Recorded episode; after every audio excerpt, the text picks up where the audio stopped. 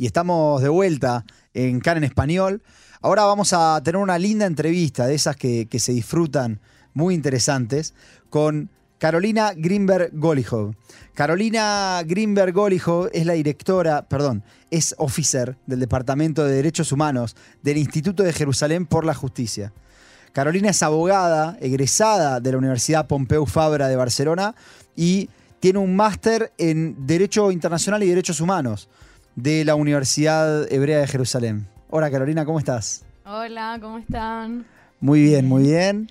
Contanos un poco más sobre vos, hay algo que quieras contarnos que no hayamos dicho, y contanos un poco sobre la organización en la que trabajás. Eh, bueno, como dijo Johnny, yo me egresé de Barcelona, pues estuve viviendo ahí 15 años. Antes nací en Argentina, por eso tengo un acento medio Un raro. acento raro. Sí, y- y no se identifica muy bien. Y ya hace cuatro años que vivo acá en Israel, hice la reválida del título, eh, también la it- Itmahut, las prácticas que se piden acá, y ahora estoy eh, trabajando en el, en el Instituto de Justicia de Jerusalén. Hmm. El instituto es un, eh, es un instituto de investigación jurídica que está dedicado a promover la protección de derechos humanos y los valores democráticos. Entonces nosotros principalmente hacemos, tenemos como tres materias principales en las que eh, tenemos actividad, tanto a nivel nacional como internacional. En el aspecto doméstico ofrecemos un servicio legal pro bono a víctimas de discriminación por religión. Eh, también ayudamos a personas que quieren inmigrar a Israel y colaboramos con otras ONGs. Eh, también a nivel nacional impulsamos un proyecto que se llama el Proyecto NOA, eh, en el cual promovimos un proyecto de ley basado en el modelo nórdico, eh, en, el, en el cual después de 10 años de lucha conseguimos que el Parlamento israelí apruebe una ley prohibiendo la compra de servicios sexuales. Entonces el modelo nórdico lo que hace es, es castiga al comprador del servicio y no a la persona que da el servicio. Claro. Eh, y a nivel internacional, en nuestro Departamento de Derecho Internacional y Diplomacia Pública, eh, usamos herramientas tanto legales como ASBARA para representar los intereses de Israel en distintas plataformas y luchar contra la demonización y la legitimación de Israel.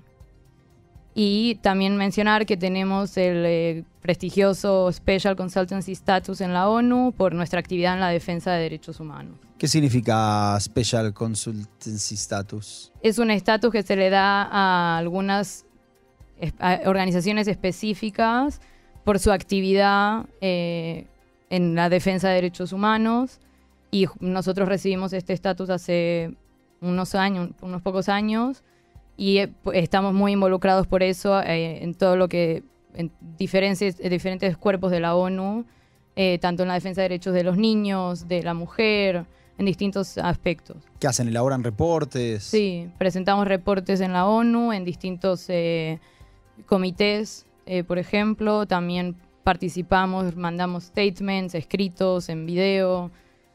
Eh, organizamos también eventos paralelos. eh, a cuando hay algún evento principal de la ONU, nosotros también hacemos eventos paralelos. Y entiendo que ayer, si no me equivoco, terminó la, la semana del, del BDS. ¿Podés contarnos un poquito de, de qué se trata? ¿Qué, qué rol tuvieron ustedes ahí? Sí, cua- ¿y qué es el BDS? ¿Qué es el- claro, empecemos por, empecemos por ahí, ¿no? Mm. ¿Qué, es el, ¿Qué es el BDS? Y, y- y contarnos un poco de, de este fenómeno, si querés, o no sé cómo, cómo definirlo, de la semana del, del BDS. Eh, bueno, el BDS o BDS, las siglas, cada, let- cada letra significa una palabra, la B de boicot, la D de desinversión y la S de sanciones. Entonces es una, una organización que empezó más en la actividad en 2005 juntando distintas ONGs palestinas que lo que hacen es promover una serie de eh, principios eh, de, boi- o sea, de boicot para boicot contra Israel, sanciones a Israel y que la desinversión que otros países y empresas del mundo dejen de invertir plata en Israel. Eh, entonces, por ejemplo, un ejemplo de actividad que hicieron en lo que sería el boicot, hace en 2018, no sé si se acuerdan que la selección argentina iba a venir a jugar a Israel. Sí, Jerusalén. sí, sí, sí, antes del Mundial de Rusia. Sí, entonces el BDS hizo toda una campaña que incluso dicen que llegaron a amenazarlo a Messi para que no venga a jugar a, a Israel, diciendo que si venían era como apoyar al Estado de Israel, que según ellos violan los derechos humanos y todo esto. Al final, por suerte, esa campaña, en un primer momento sí que cancelaron el partido, pero al final después, un tiempo después sí que lo hizo- al final vinieron. Eh, pero bueno, ese es un ejemplo de, de lo que sería el boicot Mm. y de, por ejemplo, de desinversión. Eh, ahora hace poco, eh, hace un, no sé, un par de años me parece, en eh, la Universidad de Toronto querían promover una norma pro- eh, prohibiendo la comida kasher en la universidad. Que eso ya también muestra Mm. que no es un tema contra Israel, sino que estás afectando a la- Al al- al judío. Claro. antisemitismo. Exacto. Y ya por lo que preguntaban la semana del apartheid, es una semana que, o sea, semana del BDS específicamente es de la, se llama Semana del Apartheid en Israel. Mm. Es una semana en la que eh, cada- se lo hacen cada año el BDS y hacen un llamado a estudiantes, académicos, artistas, iglesias en el mundo entero, porque el BDS tiene actividad en todo el mundo, Mm. en el que eh, invitan a que todos ellos creen eventos y hagan movimientos contra lo que es- según ellos es el apartheid en Israel. ¿Qué hace- es el apartheid? ¿No? Aclarémoslo Sí. para la- los oyentes. ¿Qué El- es y cómo, y cómo surge un poco por ahí contar? Bueno, el apartheid consiste, se define como eh, las políticas de segregación racial y de discriminación que se aplicaron durante el régimen, que hoy se conoce como régimen de apartheid, en Sudáfrica entre finales de los 40 e inicios de los 90. Entonces eran una serie de políticas en las que, por ejemplo, el Estado podía, no, no podía, sino que decidía dónde vivía cada persona según un criterio racial. Eh, también había baños específicos según la raza, autobuses, eh, bancos, escuelas. Todo estaba, era realmente segregado y estaba impulsado por el propio Estado. Eh, después, por ejemplo, gente que no era blanca no podían ni ser ni votar ni tampoco ser elegidos para el parlamento, no podían tener cargos públicos. Era un- todo un aparato del Estado. Mm. Eh, entonces, según el BDS, ellos dicen que Israel también está cometiendo algo parecido. Ellos, según ellos, están cometiendo apart- Israel comete apartheid. Eh, Contra los palestinos, ¿no? claro. Claro.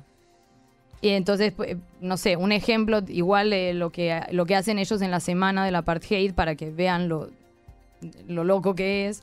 En una universidad en Sudáfrica, en esta, esta semana que hicieron ahora, Mm. eh, uno- un estudiante organizó un evento como parte de la semana apartheid, invitó a un oficial de Hamas y a uno de la Yihad Islámica Palestina, que son dos grupos terroristas que están Mm. reconocidos como terroristas tanto en la Unión Europea como en Estados Unidos como en muchísimos países más. Sí.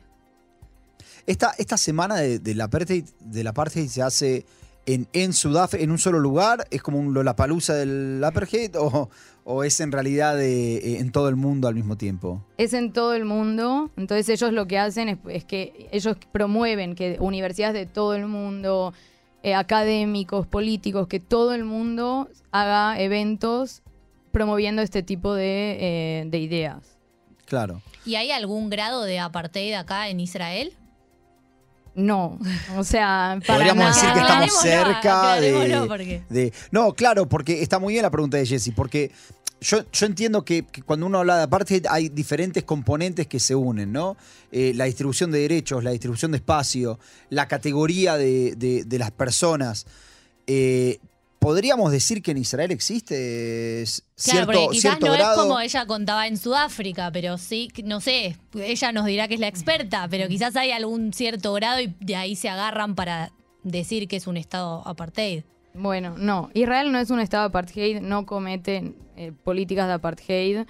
Eh, por ejemplo, con los ejemplos que di antes, eh, en Israel, Israel como estado no decide dónde vive cada uno según la religión, raza, creencia, nada. O sea, dentro de Israel cada uno puede vivir donde quiera y no hay una política del gobierno o del parlamento israelí que impone dónde tiene que vivir cada uno según la raza. Y lo mismo, no solo con eso, sino con. eh, no me- o sea, no hay buses separados, no hay. Claro. eh, no, no, no existe eso. Eh, y por otro lado, las minorías, incluyendo la minoría árabe que vive en Israel, están completamente representadas en todos los ámbitos de la sociedad. O sea, incluye, hay jueces árabes en el Tribunal Supremo, miembros de- árabes en el Parlamento israelí, hay soldados y oficiales en el ejército israelí que son árabes. O sea, imagínense un, un oficial eh, árabe que tiene a su cargo eh, soldados que pueden ser judíos, pueden ser musulmanes, cristianos, o sea, no tiene nada que ver. Eh, Incluso también hay profesores árabes o de otras minorías en Sí, universidades. hospitales. Sí, médicos. y nada, y también decir, por ejemplo, que hace un tiempo hubo un, e- un- un evento organizado, una conferencia organizada por miembros mismos de la Knesset, del Parlamento israelí, en el que hicieron, era un evento que se llamaba, una conferencia llamada de, ocupa- de ocupación a apartheid, Mm. en la que asistió gente a- que apoyaba al BDS adentro mismo del Parlamento. O sea, ¿en qué mundo Claro. se puede pensar? O sea, en Sudáfrica era imposible pensar que alguien iba a ir al Parlamento de Sudáfrica Mm. a expresar i- ideas en contra de la segregación racial que estaba Mm. cometiendo el Estado. Claro. Claro, porque la, en, definitiva me parece que lo que estás diciendo es que la representación de una minoría todavía existe, o sea, todavía, en realidad existe en Israel. No, no es que está, puede, puede ser que sea una, es una minoría, pero está representada. Eso es lo que ustedes plantean. Eh, y decime una cosa, el, el, el- el BDS, volviendo, volviendo capaz al, al- al tema del BDS, el BDS yo entiendo que se considera que representa una, una amenaza a la, a la seguridad del Estado de Israel, ¿no? Porque intenta deslegitimar al Estado. Ahora, si, primero te quiero preguntar si, si coincidís con eso, que, que el BDS, por, por deslegitimar al Estado, hoy lo tenemos que tratar como una amenaza a la seguridad del Estado. Y segundo, si, si crees que por el hecho de. Si puede terminar siendo una excusa para tratar de censurar la crítica legítima al Estado de Israel. Por un lado, o sea, la pregunta es si están teniendo éxito, supongo, en lo que hacen o si es realmente una amenaza. O sea, puedo decir que sí no al mismo tiempo. Por una parte, eh, Israel y otros pas- países consiguen de verdad como no, o sea, como luchar contra lo que el BDS propone o ignorarlo simplemente y no tiene tanto peso y tanto lugar. Por otro lado, sí que es cierto que el hecho de que muchas veces Israel sí que tiene que prestar atención a, a las campañas del BDS, ya solo eso significa que algo de éxito tienen. Eh, lo que pasa es que también es según cómo me dice el éxito. Por ejemplo, una campaña que ellos hicieron fue eh, eh, a la empresa SodaStream, que es una empresa que Mm. estaba acá en Israel. Sí. Eh, hicieron toda una campaña para que SodaStream sacara su fábrica en eh, Cisjordania.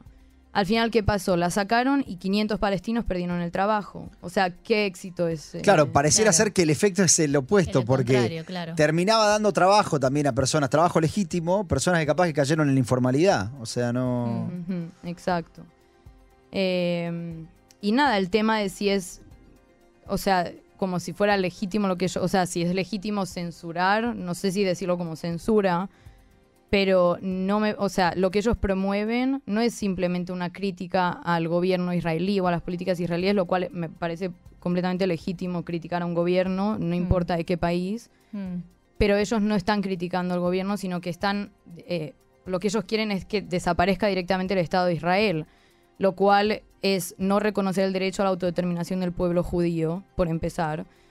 Segundo, que también eh, mucha del vocabulario que ellos usan para describir a Israel ya no es solo criticar al Estado, sino que es un antisionismo que lleva al antisemitismo. Claro, justamente eh, hace un tiempito dimos la noticia de el rompimiento de las ciudades hermanas entre Barcelona y Tel Aviv. Y desde la entrevistamos a gente de la Federación de Judíos de España. Y ellos decían que esto, que lo que sucedió ahí era un antisemitismo sofisticado. Esto de un antisemitismo a través del antisionismo, ¿no?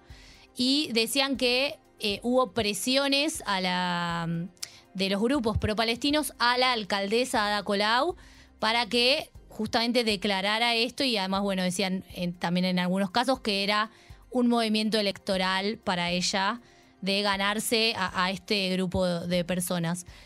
¿Qué importancia tiene el BDS en esas cosas?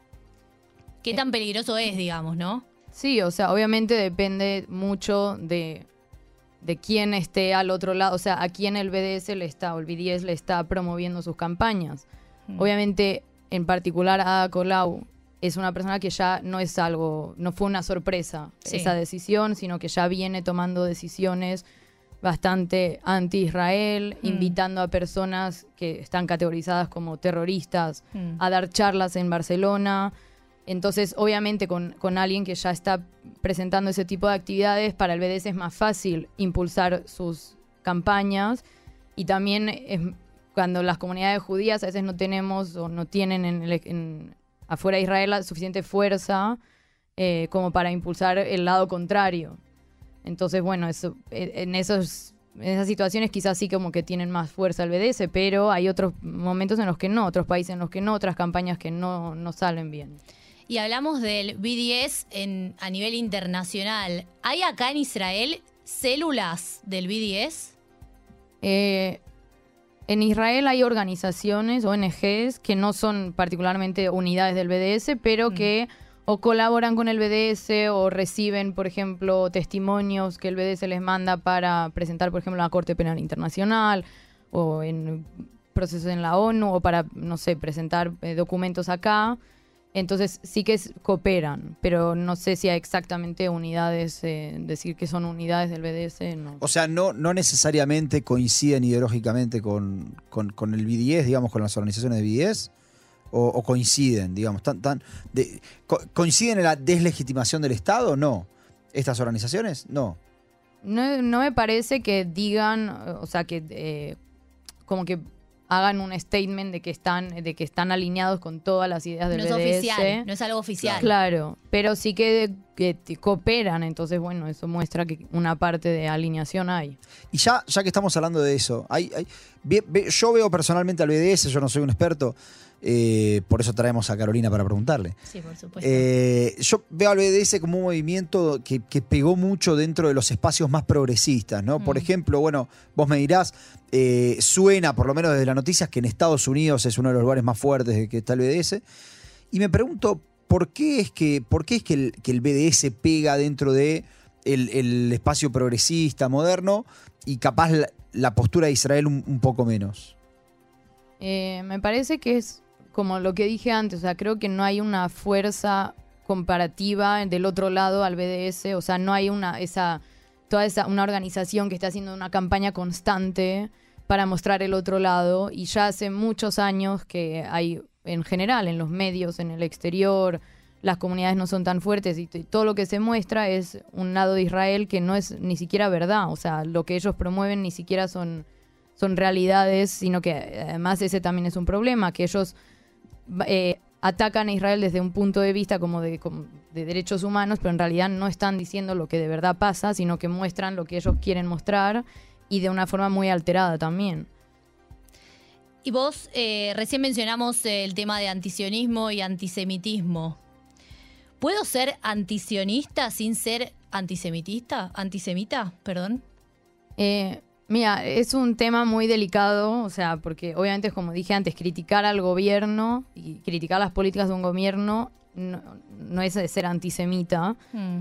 Pero cuando estás diciendo que el Estado de Israel como Estado judío no tiene derecho a existir y ya estás tocando, el, el- o sea, ya estás yendo en contra del pueblo judío como tal, entonces obviamente eso ya es un problema y ya se puede eh, igualar. Y por ejemplo, eh, de acuerdo con la definición de antisemitismo de la Alianza Internacional para el Recuerdo del Holocausto, que es Mm. una definición que aceptaron casi 40 países en todo el mundo, eh, incluyendo países en la Unión Europea, Estados Unidos, Argentina, Colombia, Uruguay. Eh, las manifestaciones antisemitas incluyen ataques contra el Estado de Israel, como por ejemplo denegar a los judíos su derecho a la autodeterminación, eh, alegando que Israel es un eh, proyecto racista, por ejemplo, o comparando a Israel con las políticas nazis, que además es algo que el BDS, el BDS hace un montón. Siempre dice que Israel compara a Israel como si fuera el régimen nazi de Alemania, Mm. que obviamente no es cierto. Y me, me voy a poner acá un poco del, del- del lado del abogado del diablo, si querés, para, para hacer esta pregunta, digo, para que nadie, nadie se ofenda. Eh, yo no podría, no podría considerar, o podemos considerar que el BDS es simplemente una forma de diplomacia pública, tal como, por ejemplo, lo es eh, eh, la Asbará en- del, del lado israelí.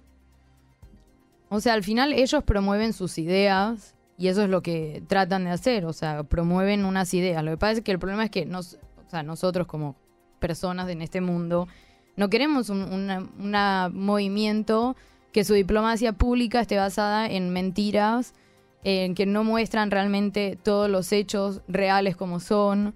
Eh, no, e- no es una diplomacia pública quizás que la que queremos como población. O sea, no solo en Israel, en general en el mundo. Eh, cuando ellos hacen una campaña constante de, de cosas que no están bien explicadas, que no, no están basadas en cosas, en hechos que se pueden comprobar y que estén, que sean cosas reales. O sea, al final es como todo el tema de los fake news y todo eso. No queremos a alguien que esté promoviendo cosas falsas a personas que quizás están menos informadas o no saben. Entonces, es, obviamente genera todo un movimiento que, no es eh, no es como las vará, que las vará simplemente lo que trata de explicar es eh, el- lo que es el Estado de Israel, el derecho del Estado de Israel de existir, eh, pero no es que está, eh, no explica cosas eh, falsas, por así decirlo. Y ahí es donde la, la institución donde vos trabajás, ¿qué es lo que elabora? Elabora, report- por ejemplo, para esta semana del BDS, ¿ustedes elaboraron un reporte? Un, ¿qué, qué es lo que, lo que hace la organización a raíz de estos eventos en el mundo?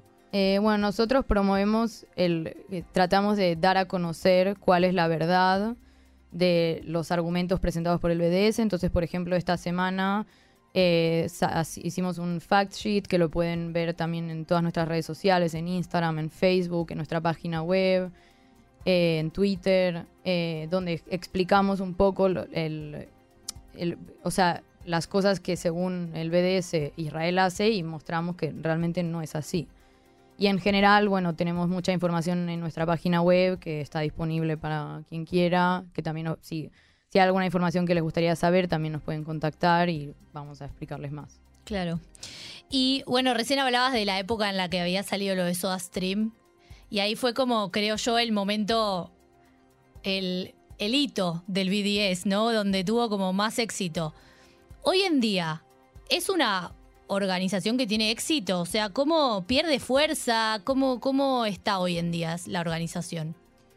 Yo creo que hay cosas que podemos ver, por ejemplo, todo el tema de que ah, en este último tiempo vieron muchas, eh, por ejemplo, comités de investigación de la ONU, la Unión Europea también sancionando a Israel, eh, la Corte Penal Internacional, todos estos procesos también es un resultado de todas estas campañas del BDS, que al final es como que ellos hacen toda una campaña que la llevan al ámbito legal, la llevan a, a tribunales, la llevan a, a que ya sea, se convierta en una lucha legal contra Israel. Entonces yo creo que en ese aspecto quizás sí que tuvieron este último tiempo más éxito. Pero en otras cosas, por ejemplo, si se acuerdan lo que pasó con Ben Jerry's, que no fue hace mucho tampoco. Sí. Trataron- Contalo, contalo un poco porque no... por Bueno, las Ben. Jerry's, la empresa de helado, Sí. el BDS trató de eh, impulsar que dejaran de vender su producto en Israel. Y al final, o sea, al principio el- eh, la empresa dijo que lo iba a hacer, como cumpliendo con lo que quería el BDS, y al final, después de un tiempo, gracias a la contra campaña, eh, decidieron no, no acceder a lo que estaba pidiendo el BDS y hoy en día seguimos comprando helado Ben Jerry's en Israel. Claro. De hecho, había- hubo en ese momento también como una campaña de, bueno, no, no consuman Ben Jerry's porque quieren sacar la fábrica de acá y después era, bueno, pero se van a perder puestos de trabajo, ¿no? Pero es tan Exacto. rico, decían. También. pero sí. Eh, contame, contame un poco la, organización. Ahora vamos a dar las, ahora vamos a dar las, redes sociales seguramente para que la gente que nos escucha pueda, pueda decir dónde, pueda ver, dónde pueden ver esto. Eh, en, los casos estos que sucede, que vos estabas comentando, bueno, eh, fueron exitosos, si querés, eh, el movimiento del IDS respecto de lo que es Corte Penal Internacional, todo esto que vamos a definirlo como actos. ¿Ustedes tienen algún rol eh, de repente cuando suceden estas cosas? ¿Se abren investigaciones contra Israel en la Corte Penal Internacional eh, o, votaciones en la ONU? ¿Ustedes como organización tienen algún rol como institución? Bueno, por ejemplo, en la Corte Penal Internacional nosotros presentamos comunicaciones, eh, por ejemplo, mostrando cómo hay oficiales de Hamas que, que están em, cometiendo derechos, están cometiendo crímenes de guerra, por ejemplo, usando niños como eh, child soldiers, como soldados, Eh, y en la ONU también nosotros presentamos statements sobre distintos temas, también mostrando la realidad que viven los palestinos bajo, bajo el régimen en el que están en el Cisjordania y en Gaza. Eh, sí, o sea, tenemos mucha, también por lo que expliqué antes de nuestro estatus en la ONU, también tenemos mucha actividad en ese, en ese ámbito. Eh, y en la Corte Penal sí estamos tratando de, mandamos comunicaciones y también somos activos. Y en general también tratando de informar a las personas. Y ahora justo ayer leí un artículo de que, por ejemplo, bueno, contamos acá en el programa que viene Roy Williams, el cantante internacional, que a Johnny le gusta mucho.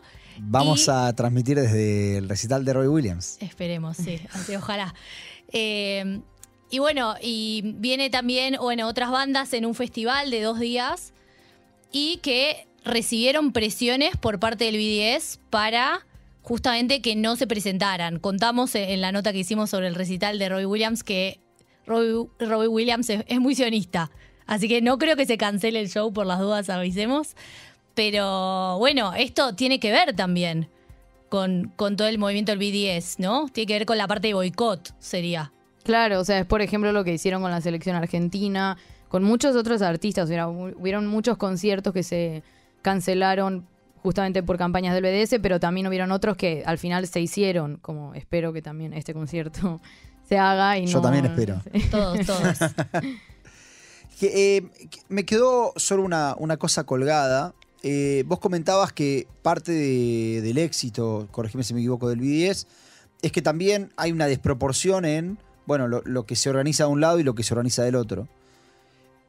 ¿Por qué es que, no hay organizaciones, eh, no sé si sionistas o que, puedan organizar, que puedan hacerle frente a, esta, a estas demostraciones, por ejemplo?